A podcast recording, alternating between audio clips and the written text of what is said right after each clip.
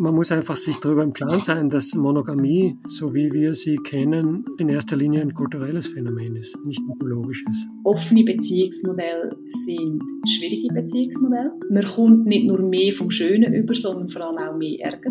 Eifersucht ist das Gegenteil von Liebe. Wenn ich jemanden liebe, dann lasse ich dem Menschen alle Freiheiten von dieser Welt, damit er oder sie glücklich wird.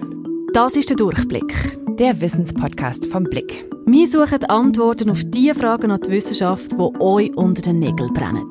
Mit der Serena Tanner und Jenny Rieger.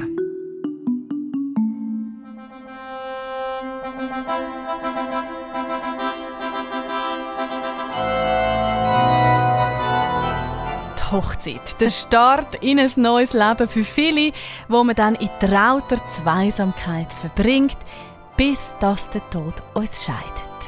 Naja, aber heutzutage ist es ja doch so. Die Hälfte aller Ehen ungefähr werden wieder geschieden, die Hälfte aller Konkubinatsverbindungen wieder getrennt. Und wenn wir ehrlich sind, dann sind ja die allermeisten von uns höchstens phasenweise monogam oder seriell monogam. Das ganze Leben lang derselbe Partner oder Partnerin, das wirkt ja schon fast exotisch sind wir denn aber überhaupt fürs Leben in der Monogamie gemacht? Und wenn nicht, welche alternativen Beziehungsformen gibt es dann? Ja, und wir haben nach Antworten gesucht an vielen Orten. Bei Paartherapeutinnen und Paartherapeuten haben wir nachgefragt, Philosophen, HistorikerInnen, Biologen und damit willkommen zum Durchblick.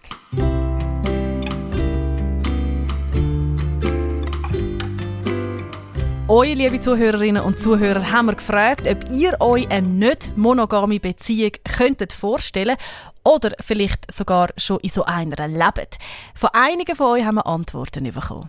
Genau, jemand hat hier geschrieben, schön wäre es, aber schwierig, jemand zu finden, der so denkt. Eine andere Frau schreibt, sie lebe den Lebensstil Polygamie schon seit mehr als zehn Jahren aus und es sagt für sie etwas Wunderbares.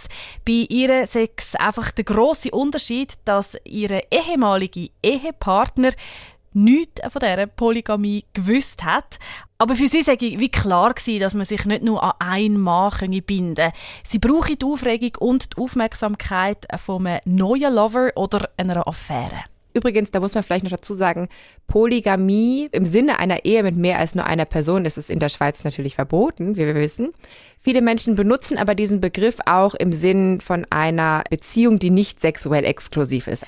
Eine andere Frau hat uns geschrieben, dass sie seit 35 Jahren in einer polyamorösen Beziehung mit einem Partner und einem anderen Paar, wo sie mal in den Ferien in Italien kennengelernt haben, lebe. Mittlerweile treffen sie sich auch untereinander regelmäßig. Manchmal auch nur sie und die andere Frau, manchmal die beiden Männer allein oder manchmal sie alle zusammen oder sie mit dem anderen Mann. Sie lieben sich alle und sie sagen glücklich, so dürfen sie leben. Polyamorie, man liebt mehrere Menschen gleichzeitig und alle Partnerinnen und Partner wissen auch von den anderen Partnerschaften. Tatsächlich könnte man im Moment den Eindruck bekommen, dass immer mehr von dieser Happily Ever After Vorstellung aus dem Märchen sich verabschiedet. Zumindest hört und liest man immer mehr Berichte von Menschen, die in offenen Beziehungen oder eben Polyamor leben. Und wir lernen heute auch noch ein paar näher kennen, wo eben Polyamor lebt. Ist Monogamie dann schon von gestern? also ich meine, ich muss ja sagen, ich kenne jetzt schon so viele Leute, die zumindest mit offenen Beziehungen und sowas experimentiert haben, dass es mir so sehr viel normaler vorkommt auf jeden Fall als noch vor ein paar Jahren. Aber wir fragen mal lieber noch bei einer Expertin nach, nämlich bei der ehemaligen Blickkolumnistin und Psychologin und Sexologin Caroline Fuchs, die auch Menschen berät, wenn es um Sexualität, Liebe und Beziehungen geht. Das Thema ist im Moment recht en vogue.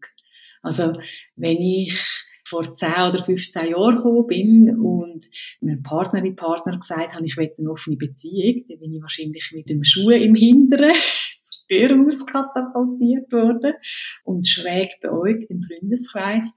Und heute ist der Salon fähiger geworden. Also mir geht es tatsächlich auch so wie dir, Jenny. Ich kenne immer mehr Leute, die eben mit dem Thema offene Beziehung vor allem experimentieren. Jetzt äh, weniger so in die Polyamor-Richtung, aber einfach so mal die Beziehung nach ein paar Jahren öffnen, um es vielleicht wieder spannender zu machen.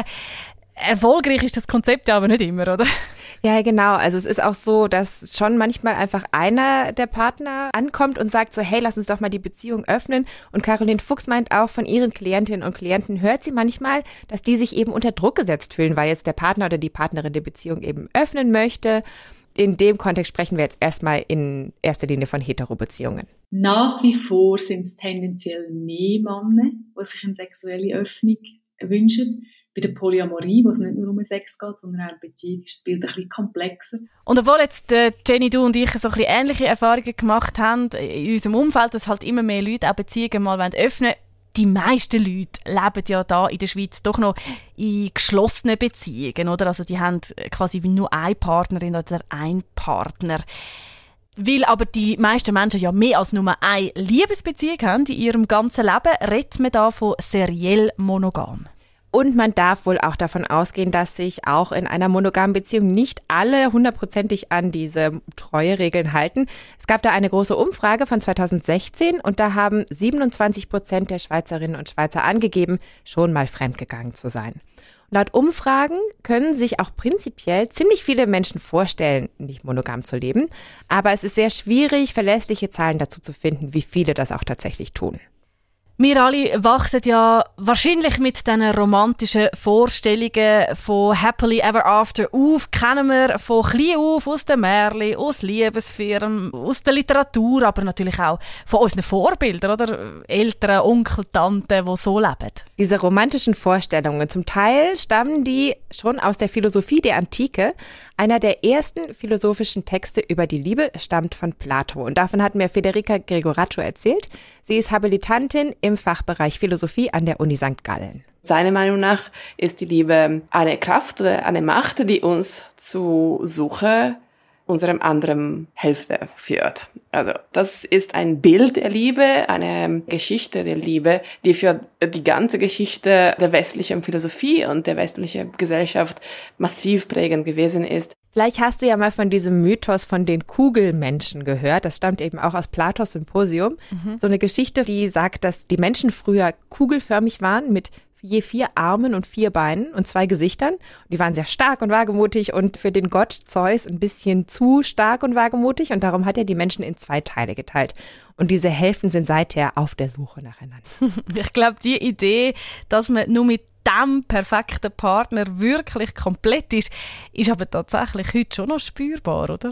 Genau, aber laut Federica Gregorato schafft dieses Bild schon auch Schwierigkeiten. Wenn eben eine gesellschaftliche Imperativ gibt, nach der die beste Form der Liebe, die beste Art der Beziehung ist eben die monogamische, das ist natürlich ja ein Problem, weil die Vielfalt der Optionen, individuelle Freiheit beschränkt sind. Was passiert, wenn wir nicht diese andere Hälfte finden? Wenn wir keine Partnerin oder Partner haben, gibt es ein Problem mit mir? Oder was passiert, wenn ich überzeugt bin, dass ich zwei Personen gefunden habe oder drei Personen gefunden habe, die für mein Glück und für meine Vollkommenheit, für meine Selbstverwirklichung wesentlich sind. Und das Problem sieht auch Tim Wiesendanger.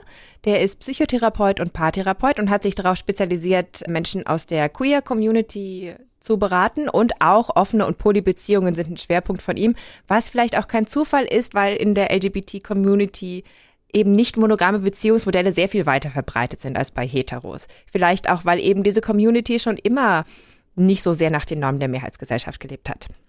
Monogamie und dieses Happily Ever After ist nach Meinung von Tim Wiesendanger einfach ein Mythos. Er hat auch ein Buch geschrieben mit dem Titel Abschied vom Mythos Monogamie für ganz viele Menschen, die fühlen sich eingesperrt, erdrückt in dem System und möchten eben das auch wirklich aufsprengen und brauchen dann einfach auch noch die Unterstützung da drin, dass ihre Gefühle, das, was sie wahrnehmen, an ihren Bedürfnis, dass das auch eine große Berechtigung hat. Er findet gerade, dass wir schon als Kinder diesen Mythos gefüttert bekommen, Dadurch haben viele Menschen das Gefühl, mit ihnen stimmt irgendwas nicht, wenn sie es einfach nicht schaffen, in längerfristigen monogamen Beziehungen zu leben.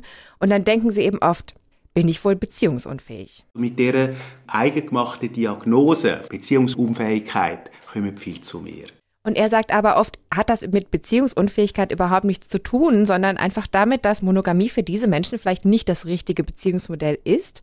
Und wenn man in sich hineinspürt, dann merkt man vielleicht, Ich liebe zwar meine Partnerin, meinen Partner, wirklich, will auch weiterhin lebendige Sexualität mit ihr oder mit ihm leben, aber wenn ich ehrlich bin, ja, es gibt noch ganz viele Sterne im Universum, die mir auch gefallen. Das ist ja das wunderbare Lied von Marlene Dietrich.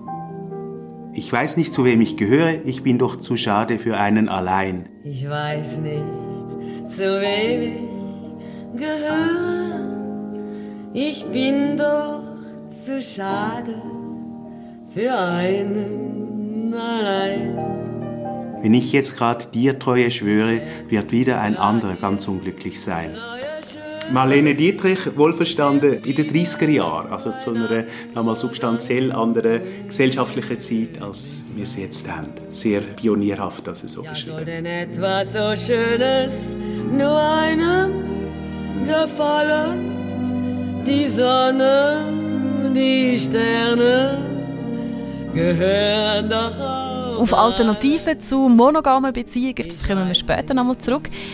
Jetzt möchte ich ein bisschen mehr darauf eingehen, warum sich dann die Monogamie bei uns oder in der westlichen Welt, kann man sagen, so etabliert hat, weil man kann es ja wirklich nicht wegreden. Das ist so das Beziehungsmodell, das sich durchgesetzt hat. Wieso ist denn das überhaupt so? Also sind wir dann doch irgendwie für die Monogamie gemacht? Oder hat es vielleicht auch einen biologischen Aspekt? Man kennt das ja zum Beispiel auch aus der Tierwelt, oder? Man weiß, dass Raben zum Beispiel oder Albatrosse ein Leben lang nur mit dem gleichen Partner zusammen sind. Genau, und wenn man sich im Tierreich umschaut, dann findet man alle möglichen Formen von Paarungsmustern, wie man in der Biologie sagt. Neben Monogamie gibt es dann auch noch Polygynie, das heißt, ein Männchen paart sich mit vielen Weibchen. Dann gibt es Polyandrie, also ein Weibchen, mehrere Männchen und dann auch noch ein paar mehr Formen. Und ich habe dazu nochmal mit Michael Taborski besprochen, den wir schon aus einer früheren Durchblickfolge kennen, emeritierter Professor für Verhaltensökologie von der Uni Bern. Monogamie ist bei manchen Tiergruppen ein weit verbreitetes Paarungsmuster, bei Vögeln vor allem, ja. Also 90 Prozent der Vogelarten sind sozial monogam, das ist vielleicht noch etwas, was man ganz an den Anfang stellen sollte. Das betont er, weil auch Vögel, die ein Leben lang zusammenbleiben, da ist es oft so, dass sie zwar sozial ein Paar sind und ihre Jungen zusammen großziehen, aber auf der genetischen Ebene dann vielleicht doch nicht so monogam. Also vielleicht gleich mal ein Ei in einem fremden Nest haben. genau, und bei Säugetieren im Allgemeinen ist Monogamie eher selten. Da schwanken so je nach Analyse die Angaben zwischen drei und neun Prozent. Wieso gibt es dann die Unterschiede? Da muss man grundsätzlich vielleicht erstmal wissen, dass es zwischen Weibchen und Männchen einen Interessenskonflikt gibt. Dadurch, dass Eier sehr viel teurer in der Herstellung sind als Spermien, gibt es von vornherein schon sehr unterschiedliche Möglichkeiten für Männchen und Weibchen, ihren Fortpflanzungserfolg zu maximieren.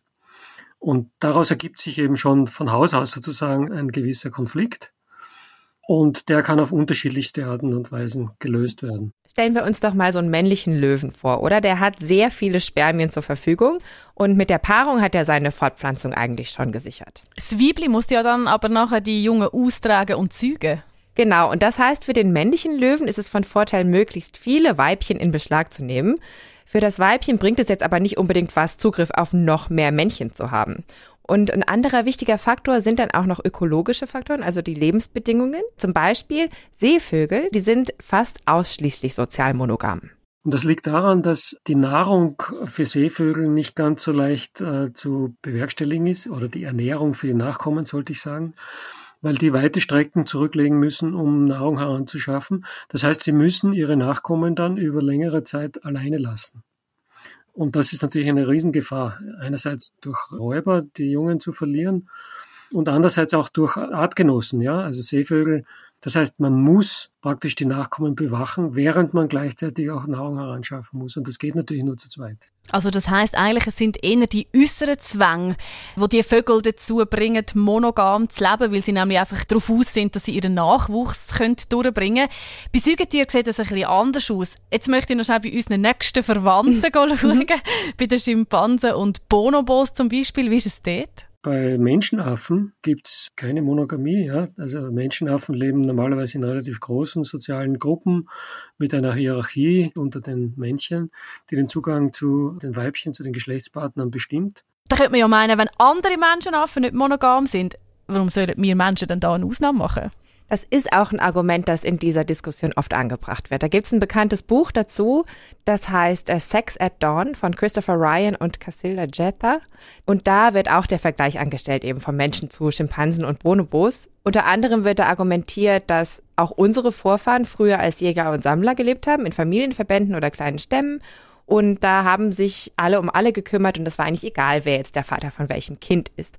Erst mit der Viehzucht, mit Ackerbau und Sesshaftigkeit hat sich der Lebensstil geändert. Jeder hatte irgendwie so seins. Und äh, damit hat sich eben auch so die Monogamie quasi entwickelt. Also so die Voraussetzung dafür war quasi, dass man überhaupt ein Konzept von Besitz hat. Dieses Buch wurde aber auch ziemlich scharf kritisiert. Die wissenschaftliche Argumentation ist nicht immer so ganz stringent. Michael Taborski meint, dass Vergleiche von verschiedenen menschlichen Gesellschaften, also zeitgenössischen Gesellschaften, die jetzt bestehen, sinnvoll sein könnten. Und wenn man jetzt Naturvölker anschaut, die es jetzt noch gibt, da findet man viele Völker, bei denen Polygynie und Polyandrie auch sozial akzeptiert sind. Es gibt da eine Studie, die heißt Standard Cross-Cultural Sample, also es ist eine anthropologische Studie, die wurde 1969 durchgeführt und da wurden 186 Volksstämme untersucht.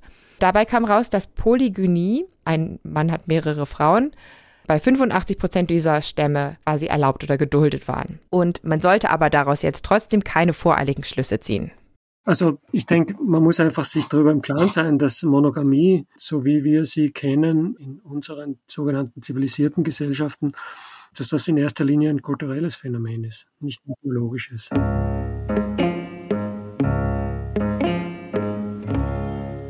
Also da hilft der Vergleich mit den Schimpansen vielleicht wirklich nicht weiter. Aber spannend ist es ja gleich. Monogamie muss vielleicht nicht biologisch sein oder ist sogar unwahrscheinlich, wenn wir auf andere Säugetiere schauen. Und irgendwie können wir uns trotzdem nichts anderes vorstellen. Ich finde, ein naheliegender Verdächtiger könnte da ja Kille sein. Die sagt uns schließlich seit Jahrhunderten, dass Monogamie die einzige und richtige Lebensweise ist, oder? In der Tat. Aber wenn man da in die Geschichte schaut, ein bisschen mehr im Detail, dann war das auch teilweise früher gar nicht so klar definiert, wie man sich das heute so vorstellt. Jan Rüdiger ist Professor für allgemeine Geschichte des Mittelalters an der Uni Basel und Maria Tranter hat da eine Assistenzstelle und beide beschäftigen sich mit Polygynie im Mittelalter. Die Kirche sah sie nicht vor, die Gesellschaft sah sie eigentlich auch nicht vor, passiert ist sie trotzdem verhältnismäßig dann oft. Wenn man in die Geschichte schaut, dann findet man auch da viele polygyne Gesellschaften, nämlich auch ungefähr diese bekannte Zahl von 85 Prozent, wo Polygynie zumindest geduldet wurde, und zwar so vom alten Babylon bis heute. Und auch in den Königshäusern des Mittelalters war es jetzt nicht so selten, dass ein König mehrere Partnerinnen hatte. Ja, und es hat ja auch die Konkubine gegeben, oder? Genau, aber Jan Rüdiger meint, diese Vorstellung, dass diese Könige einfach so Lustmolche waren, die sich so auf alles gestürzt haben, was nicht bei Draf den Bäumen war, das stimmt nicht. Weil es eben nicht irgendwelche Frauen waren, sondern sehr bestimmt und präzise ausgewählten, so wie wir das bei vormodernen Ehen ja wie selbstverständlich voraussetzen, dass es da um Ansehen, Geschlecht, Name, Familie, ähm, vielleicht auch Geld geht, ist das offensichtlich in diesen pluralen Beziehungen des Mittelalters auch so gewesen. Als konkretes Beispiel haben sie mir von Heinrich I. oder Henry I. erzählt, Herrscher von England und der Normandie von 1100 bis 1135. Das heißt, der Mann ist Herzog von der Normandie und König von England und hat also ein großes Reich auf zwei Seiten des Kanals zu beherrschen und das ist nicht einfach. Und er ist verheiratet mit einer also verheiratet ist gut, nicht? Ich meine, wir sagen verheiratet. Das, er hat äh, eine, eine Frau, die ihn die größte Zeit begleitet, nämlich Mathilda. Mathilda von Schottland. Genau. Also eine, was wir sagen würden, keine Überraschung hier, dynastische Ehe zwischen England und Schottland, ist genau, was man erwartet. Und ja, ehrlich gesagt, da Heinrich I. so ein viriler und potenter König war, hatte er auch zahlreiche Kinder, 20 von ihnen sind namentlich bekannt. Aber, aber er tat das nicht aus Libido. Das wissen wir aus einer zeitgenössischen Quelle. Also der Mönch äh, William von Malmesbury hat das damals in seiner Chronik Geschichte der englischen Könige geschrieben. Also wir haben es gehört, die 20 Kinder sind also von verschiedenen Frauen gewesen, und das hat nichts mit der Libido zu tun gehabt. Mit was dann? Also mit seiner offiziellen Frau Mathilda hatte Heinrich I. nur ein Kind. Dass es so viele andere Frauen und Kinder gab, das hatte wohl tatsächlich mit politischem Kalkül zu tun. unter den Konkubinen von Heinrich I. waren nämlich zum Beispiel die Schwester von zwei Aristokraten aus der Normandie und auch eine walisische Fürstentochter. Und dann entspannt sich so etwas Ähnliches wie eine Machtgeografie, die unter anderem mit Konkubinatsbeziehungen zusammengehalten wird. Aber Könige haben ja gerade im Mittelalter auch sehr viel mit der Kirche zu tun gehabt. Hat die da nichts zu melden gehabt oder hat sie halt einfach keinen Einwand gehabt? Ja, sie hatte was zu sagen, weil wenn die Kirche in dem Fall, wenn der Papst gefunden hat, nein, dann wurde es mühsam. Und da wird es wirklich ganz spannend, finde ich. Jan Rüdiger und Maria Tranter sagen nämlich, wenn man jetzt erklären will, warum sich Monogamie in Europa durchgesetzt und erhalten hat auch, dann muss man fragen, wer dieses System eigentlich vorantreibt. Das ist die Frage immer ganz einfach, nämlich die Kirche, die ja recht früh die Monogamie sehr stark gemacht hat, fast zwingend gemacht hat, könnte man sagen, was in sich erstaunlich genug ist. Und dann ist die Frage, wer ist denn eigentlich die Kirche? Und wer schließt sich hier an? Wer sind hier die Träger? Wer hat etwas von Monogamie?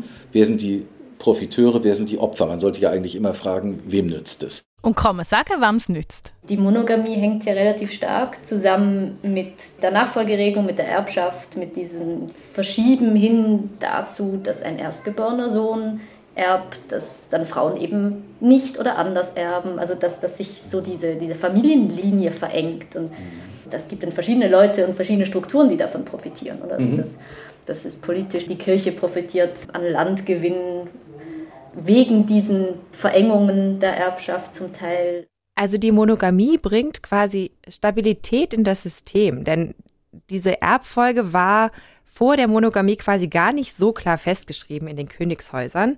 Zum Beispiel in Norwegen, Schottland und England, da war eher so ein offenes System mit Konkurrenz. Das heißt quasi, die Thronfolge wird ausgefochten unter den vielen Kandidaten, die es dann eben gibt. Also die ganzen Brüder und Cousins und so weiter und blutig eben auch zum Teil. Und dementsprechend kam es oft vor, dass sich im frühen Mittelalter die Königreiche ständig aufgelöst und sich neu formiert haben. Und mit der Ehe als Standardmodell sieht das aber anders aus. Königreiche wie England, Frankreich oder Dänemark oder Polen gibt es seit ungefähr derselben Zeit seit der auch die Ehe zum Standard der herrscherlichen oder der aristokratischen Bindung wurde. Und auf diese Weise wird, äh, betreibt man also Komplexitätsreduktion und hält Aufsteiger unten. Dann wird die Monogamie auch gar nicht mehr überraschen, denn dann passt es sehr gut zu Dingen, die auch in unserer Gegenwart ja ständig passieren. Nicht? Also Monogamie quasi als Garant für die Erbfolge, das klingt jetzt nicht so romantisch. genau, und ich glaube, die Geschichte zeigt vor allem auch, also unsere Beziehungsformen, die sind wirklich nicht in Stein gemeißelt. Und das sagt Jan Rüdiger auch. Wie kommt es eigentlich, dass wir finden, wir sollten nur eine Frau oder einen Mann haben? Umso mehr als noch vor 30 Jahren die, die schon dabei waren, erinnern sich, es ja völlig ausgeschlossen war, sich vorzustellen, dass sich die Institution der Ehe nach 1000 oder 1500 Jahren plötzlich so verändern sollte, dass plötzlich zwei Männer eine Ehe eingehen können. Das war ja nicht mal denkbar, weil das sozusagen per Definition ausgeschlossen war. Plötzlich geht das.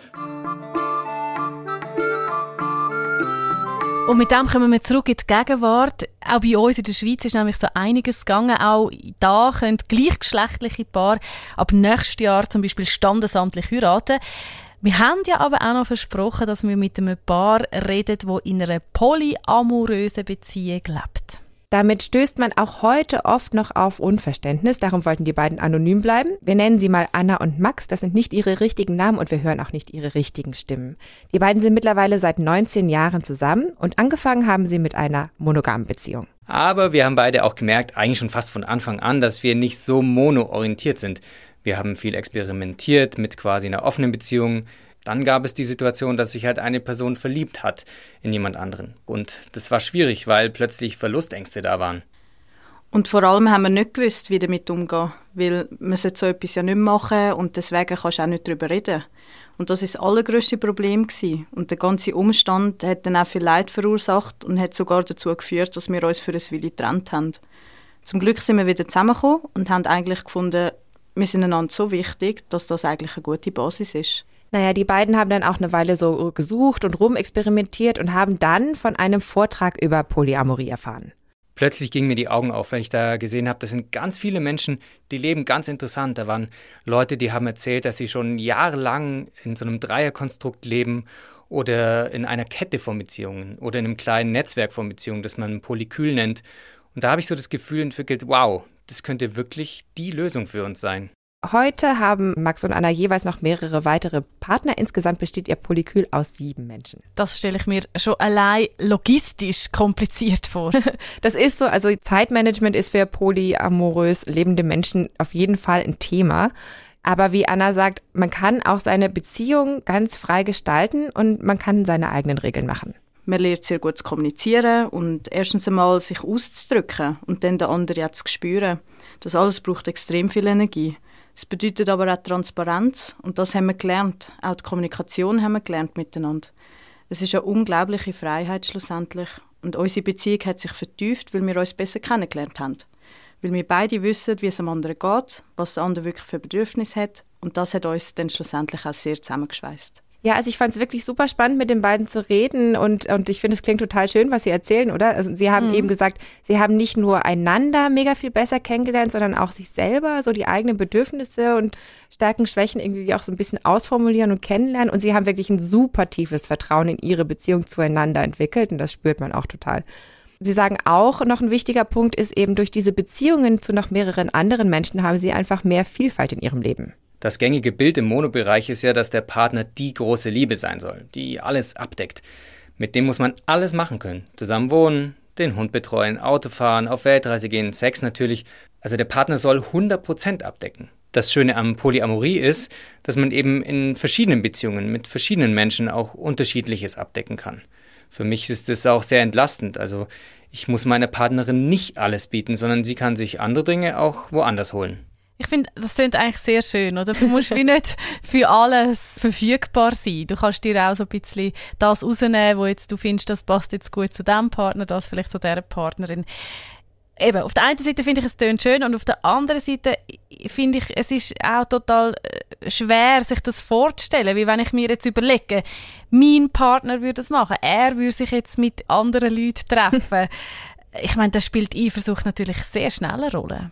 Ja, Eifersucht verschwindet auch nicht einfach, wenn man Polyamor lebt und ist auch überhaupt nicht die Voraussetzung. Psychotherapeut Tim Wiesendanger meint, es lohnt sich, die eigene Eifersucht auch mal genauer anzuschauen. Weder schlechtes Gewissen noch Eifersucht, das sind keine natürlichen Gefühle, das ist nicht irgendwie etwas wie Freude oder Liebe oder Wut, sondern letztlich sind das Gedanken, wo wir eben ein Leben lang drin sozialisiert worden sind, wo dann dazu führen, dass man sagt, ja, nein, das ist so, dass du und ich zusammengehört und niemand anders. Und bei näherem Hinsehen merkt man dann vielleicht, dass hinter der Eifersucht eigentlich ganz was anderes steckt. Zum Beispiel Verlustangst oder Unsicherheiten. Man denkt, jemand anders ist vielleicht toller als ich. Und Tim Wiesendanger hat da eine sehr klare Haltung. Eifersucht ist das Gegenteil von Liebe. Wenn ich jemanden liebe, dann lasse ich den Menschen alle Freiheiten von dieser Welt, damit er oder sie glücklich wird. Und das, das ist unbedingt die Liebe, das ist Liebe. Also wenn man das so hört, kann man sagen, die Anna und der Max, die haben das ja offenbar geschafft. Aber das heißt ja nicht, dass Polyamorie oder eine offene Beziehung etwas für jeden ist. Nein, Tim Wiesendanger betont auch immer wieder, dass jeder einfach in sich reinspüren muss und schauen, welche Beziehungsform passt denn jetzt eigentlich wirklich für mich. Und wenn man tatsächlich was nicht monogames ausprobieren will, dann gehört auch eine ganze Menge Mut dazu und Geduld und auch Kompromissbereitschaft. Denn einfach ist es wirklich nicht. Also nehmen wir mal an, du willst deine Beziehung öffnen, erstmal sagen wir nur für sexuelle Kontakte mit anderen. Da muss man auch erstmal die Regeln aushandeln, oder? Ich meine zum Beispiel, willst du wissen, wie oft und mit wem dein Partner mhm. Sex hat? Gibt es Regeln zum Beispiel, du darfst mit dem gleichen nur dreimal ins Bett oder nur einmal. Oder es dürfen keine Gefühle im Spiel sein oder es darf niemand aus dem Freundeskreis und so. Das wird sehr schnell sehr kompliziert. Und laut der Philosophin Federica Gregorato nochmal extra schwierig, weil wir einfach wenige Vorbilder haben für diese Form von Beziehungen. In der Liebe, aber auch in der Freundschaft gibt es viele Konflikte und Streitereien und Ärger. Wenn eben diese sozialen Normen aber fehlen, die uns helfen können, Entscheidungen zu treffen, Schwierigkeiten zu relativisieren, ist das Projekt Polyamorie oder Nicht-Monogamie noch schwieriger. Und das ist eben die Situation, wo wir uns jetzt befinden. Und Sexologin Caroline Fuchs findet deswegen auch, offene Beziehungsmodelle sind schwierige Beziehungsmodelle. Man kommt nicht nur mehr vom Schönen über, sondern vor allem auch mehr Ärger. Man muss mehr Beziehungsaufwand leisten an mehreren Fronten. Es ist ein grosses, grosses Abenteuer. Sie sagt also, offene Beziehungen versprechen irgendwie so die Freiheit, sich nicht festlegen zu müssen. Monogamie dagegen ist wie so ein Versprechen für Stabilität. Du hast ein Zuhause, du hast Sicherheit. Aber man muss halt schon auch sagen, nichts davon ist wirklich garantiert, oder? Also auch in einer offenen Beziehung braucht dein Partner irgendwie Verbindlichkeit auf eine Art. Auch in einer monogamen Beziehung kann es passieren, dass man sich fremd verliebt oder einfach nur, dass man jemand anderen sexuell anziehend findet. Und deshalb findet Caroline, es ist auch in einer monogamen Beziehung einfach wichtig, mal darüber geredet zu haben. Ich finde, wer heute mit 20, 30 oder von mir auch 40 zusammenkommt und irgendwo durch den Traum hegt, den Rest vom Leben miteinander zu bringen, das Thema Treue und Grenzen aber ausspart und nicht darüber reden will, wie das wäre, wenn jemand anderer würde auftauchen bei einem selber oder beim anderen, der lebt meiner Ansicht nach in Fahrlässigkeit. Weil es wird passieren, in irgendeiner Form. Das heißt nicht, dass man fremd geht, das heißt nicht, dass man davonläuft, aber es wird passieren. Und ich finde es ganz wichtig, dass man für sich selber und ein paar Konzepte für die Moment hat. Ich weiß nicht, zu wem ich gehöre. Ich bin doch zu schade. Ein Konzept für seine Beziehung. Das finde ich einen wahnsinnig schönen Abschluss, den uns da Caroline gibt.